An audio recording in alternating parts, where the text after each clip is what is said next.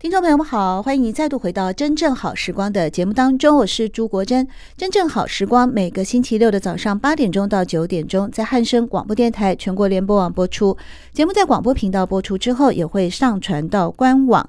在汉声广播电台的官网，您搜寻经典回放的单元呢，找到真正好时光的节目。在今天一月三十号的早上，我们为您呃访谈的是知名小说家钟文英，和大家分享他最新的短篇小说集《沟》。文英在这个沟里面啊，有一个你描写到的那个职业别是我最感兴趣的，就是代笔生。嗯、我真的是看了你的小说才认识到，原来有这一行啊，在那个宫庙里面啊，会帮人家做代笔的这样的一个特殊的职业的。书文，对，嗯，你是你是怎么样来，就是会遇到这样的工作？而且在这里面，其实不止这一篇哦，还有呢，像是那个呃。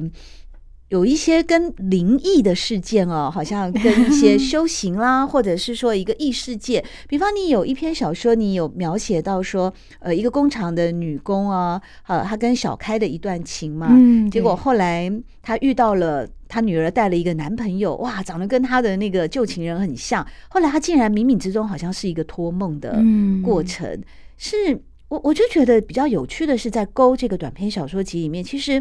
你不仅仅是探讨呃生对于死亡的一个异世界的某种幽冥的连结，也都会有一些探索。比方代笔生这一行哦，它其实还有你也有讲到一些像是呃观落阴啊这些民俗啊，对，是否在呃你自己好像一个。也许是照顾母亲，也许是经常进出安养院或者是医院，也让你对这方面的题材产生了一些兴趣。对，因为我觉得人无助的时候，我确实会去寻求另一个看不见的力量。那我觉得灵界的这个力量是很多人在无依的时候想要想要去寻找。对，我觉得因为现实的人求助不得嘛，所以就只好去寻找你的、你的、你的天主或者你的菩萨，你的。另一个你可信仰的对象来依依护你，而且他们不会出卖你。对，对，我觉得现其实这个这个含义是因为现实太残酷。为什么这些人会去寻求灵界？所以我看新闻事件也跟人家不一样。有人会觉得说：“哦，他们好愚蠢哦，或什么？”我心里想，他一定是现实没有人了，他走投无路了，他没有路可走，所以他会去相信一个。有一个人给他一个指引，嗯，所以我觉得那个是相对性。我们小说家看出去是觉得说，哇，那已经无助到顶了，而不是愚痴。所以那个看的事情角度也不一样。对，对我觉得其实我看到他们是大量的无助，嗯，所以为什么你要说写小说真的同理心要最强，也是这样。就是我常觉得会去寻求一个。看不见力量的人，其实他的心灵世界是更需要我们这个现实去回馈他的。可是往往看不见嘛，所以他也不知道他到底会不会得到回馈，所以他也可能双重失落。嗯，对，等于那边也也他可能找到的也不是灵界的力量，是一个脱衣灵界的神棍，也有可能嘛。但我相信，其实我看中的是比较是那个求助者的泪水。嗯，对。所以你会不会发现，有时候啊，刚才嗯，钟文英有提到说，一个小说家之笔啊，或者是小说家之眼呐、往往呢就要比现实。存在的活着的那种状况，就当你变成你不是你母亲的女儿的时候，你是一个在书写的小说家的时候，好像就要特别的冷静或是冷酷。比方说，在《勾》这个短篇小说集里面有一篇小说，我记得你就写了一个呃，因为婚姻遭受了打击而寻求宗教解脱的媳妇，然后他到加德满都呃去。呃，等于说去求道的过程，嗯、但他反而经历的是另外一种遭遇，对，就没有就台湾的人就没有再看过他了。对，这个这个这个故事你，你我觉得情节也非常的有趣，因为它充满了反讽。你是不是先跟大家讲一下那个故事的情节，然后再跟我们听众朋友们说，怎么会想到去设定这个吸附？然后他坐飞机的时候，还充满着呃各种的，就是有有有很多的。考验，考验，对，考验，一直提醒自己要有定力。对，他坐飞机的时候呢，他其实还没有真正的出家，没有，对，就穿着一个比较像出，呃，我们常说的那种道袍，而且还是名设计师的风格，对，那种山寨一身的三本耀司这种比较比较极静的，对。但我我我心里的想法是说，我我为什么描述这个？其实不是充满反凤凰，而是充满的理解吧。因为我我知道外外在是最容易被抓到的，嗯，嗯，我们很容易就抓外向来进入我们的生命是最快的。对啊，但是后来他才理解说，这些外在其实都不不是他真正要的。嗯，对，就是像就是满口的什么什么。帮助别人，他自己都帮助不了 他自己。对，那他为什么要去加德满都呢？我就嗯，只是刚好我反复看了好几次，刚好是我的，我去过加德满都，我觉得那个地方很适合考验红尘，因为它非常的混乱嘛。哦，在印度吗？呃，尼泊尔，尼泊尔，但它又相对的慈善哦，因为是个佛教的国家嘛。但是他们比较是印度教，对哦。可是佛教徒也蛮多，但是印度教大宗。可是我觉得。他们的悲惨性会让这个这个修行者理解到，他以前的修行是在一个温室的花朵。嗯，所以那个加德满都，因为你可能可能一个七十岁的人还在骑三轮车载人啊，你就不觉得我们，你就不觉得我们的高老吗？你就不觉得我们的高龄有多惨？我们应该去看看那些这些国家的人，对呀、啊欸。你觉得他这样骑着三轮车载人？不是对生活的一种享受吗？没有没有，他就是还要他就是讨生，你可能就是谋生，还要一定一定，那些人都是要谋生的，就为了几块钱。所以我每次知道那种老人，我只好下来，我甚至帮他推车，因为你根本不没办法坐上去。可是因为暗暗你又看不出他的年纪，可是你坐上，你不坐对他这个侮辱嘛。哦，那你就舍，你就觉得他在前面骑很辛苦。所以有一些是我在加德满多的钱，但我意思是说，这些穷苦的人，他一生都劳苦，所以当他高龄的劳苦，他也不觉得。嗯，但我们台湾就一直在吵高龄怎样怎样，就是我觉得是因为我们过去享受的时候，我们忽略了培养我们自己，所以我我一直觉得，台湾真的有幸福到一个不知要锻炼自己意志心智的 的的的状态吧。可是这些古国的人，他一出生就在跟生存打仗。对，他不会觉得他高龄再去骑个三轮车载一个人，有生命有多悲苦。嗯，对，他就是，因为今天有赚到十块尼泊尔币，他就多他就很开心啊。所以我觉得这种幸福感，让这个出家的师傅还没出家的师傅去游走之后，就没有再回到台湾，或者成为一个谜这样子。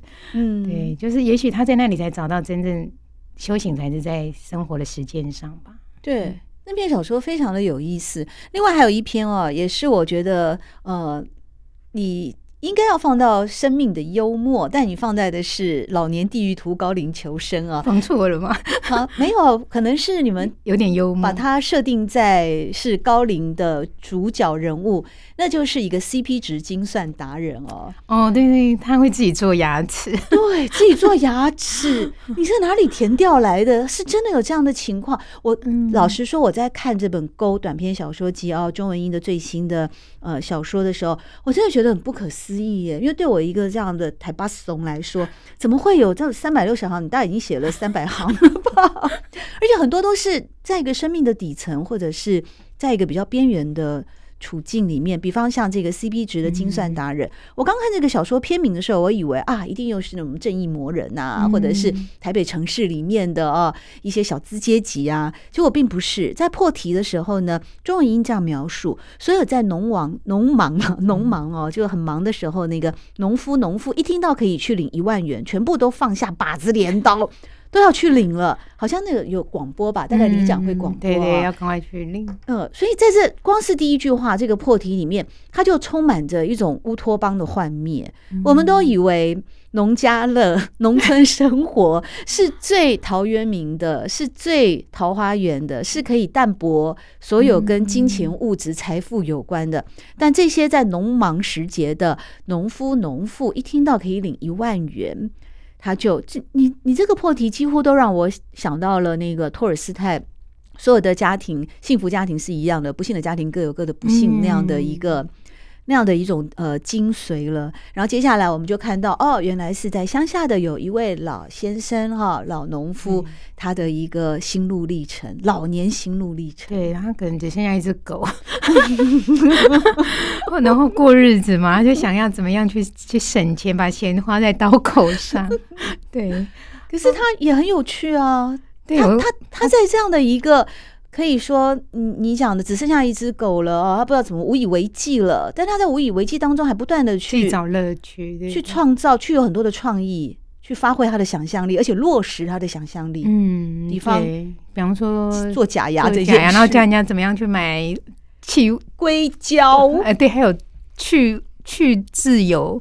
后来我发现去自由真的很好用，就是中油的那种去自由，就脏污的东西可以。瞬间就擦掉，哎，很便宜嘛，就发现我花太多钱去买一些去污渍，比方说你家里的，而且还是进口货，对不对？对，然后那个只要四十九块，然后一瓶就用很久，然后皮鞋也可以擦，电器用品任何东西都脏掉的，你包括你的皮包都可以用去。是这样的生活智慧，你钟文义，你是从呃自己写了小说才发现的，还是真的有碰到？我有去实实验一下，我有听到别人跟我讲说，因为比方说我有一个皮夹，嗯，它它脏掉了，我怎么擦都擦不掉了。就有人有经验跟我说，哎、欸，你要不要去你加加油的时候顺便去买一罐去渍油？嗯，后来我就发现我的皮鞋很好用。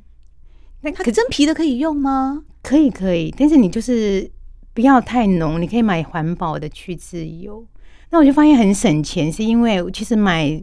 洗衣粉啊，什么什么东西，那些东西或者强力气味，那个都不便宜哎、欸，嗯嗯、你每一瓶都要一一百多块嘛。那我刚刚就说某名牌进口货、啊，我每次都买那种啊，广告下很多的那个环保去渍油只要四十五块三十九，我有点忘，然后就用很久。那我就皮鞋白色的脏了，我就在上面擦一下，该，可以去掉这样。哦，对，但有些生活经验是小说家必备的，但有些经验是。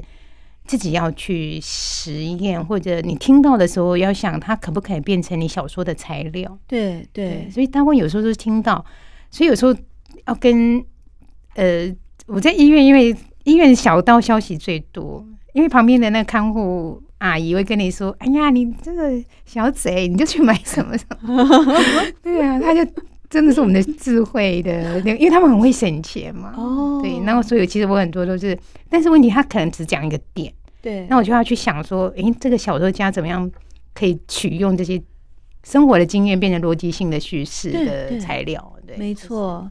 所以在这一篇哦，我个人也很喜欢，因为我要把它当做我将来的一个呃，怎么说床头书嘛。因为在这篇小说的最后，这个呃老农夫啊，就是这个小说的主人翁老蔡，他后来呢写下了高龄求生秘诀。如何精算 CP 值教战手册，而且印成传单到处发放。这里面有哪一些呃警示金言呢？比方他说，当老人牙齿不好或咬不动食物时，买把儿童劳作的安全钝头小剪刀随身携带，用来剪食物以后再吞咽。我已经买了哎，我这以前是做给儿子的哎，是我 baby 儿子 baby 的时候，我给他吃副食品的时候，小把刀、小把剪刀，因为我想有时候吃鸡排啊，你这样很伤牙齿。我现在觉得牙齿好珍贵，对。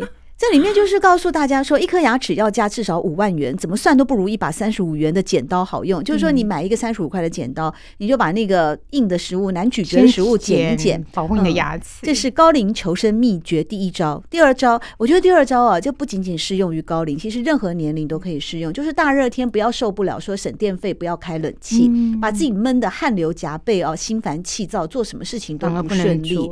对，这个这个是任何年龄，我觉得都很适用的。其实事实上就是不要跟自己过不去嘛，你跟自己过不去就活得没意思。精算不是不花钱，是花对钱。哎，听众朋友们，这不是我说的，这个是中文音啊。写在他的这本 短篇小说集《沟》里面，其中的一篇小说，而且是透过一个农村里面的老人老蔡啊，他后来干脆把他的生活经验啊印成了一个高龄求生秘诀，然后发放给呃村里的人，对，像发那个纪念品一样哦，发给那个邻里的人哦。然后里面还有很多啦，旧手机不要丢掉啦，这这个就比较高端了，可以拿来做远端监视或开车导航。那 中游的去自由，刚刚文英讲的也写在这里面了啊。呃，那非常多的一些智慧的箴言哦，这个这篇真的好有趣，而且不仅仅是这一篇，其实呢，在《勾》这个短篇小说集里面啊，许许多多的故事呢，诚如这个呃北交大的。郭强生老师也是名作家，他说全书三十三个故事，好像一只画卷般的节节展开，紧锣密鼓，让人无法不一口气往下读。与其说是老年地狱图，恐怕更接近高龄求生的教战手册。钟文英勾勒人物的功力既准又鲜活，叔婶伯姨出现的场景更是多样真实的，令人过目难忘。从养老院到棺材店，从部队军旅到保险业务，生活气息的逼真摹写，这种日常生活中的田野功力，值得小说后学者好好见习。真的，这是一本非常优秀也非常好看，但是我们真的没有办法一口气看完，因为它有三十三篇哦，很珍贵的故事，很好看的小说呢，在这本《沟》的短篇小说集里面啊，推荐给大家呢，都能够来一起哦阅读《先行者的告白》、《老年的地狱图》，还有《生命的幽默》以及《高龄求生记》。今天我们邀请到的是名小说家钟文英来到节目里面，谢谢钟文英。嗯，谢谢国珍。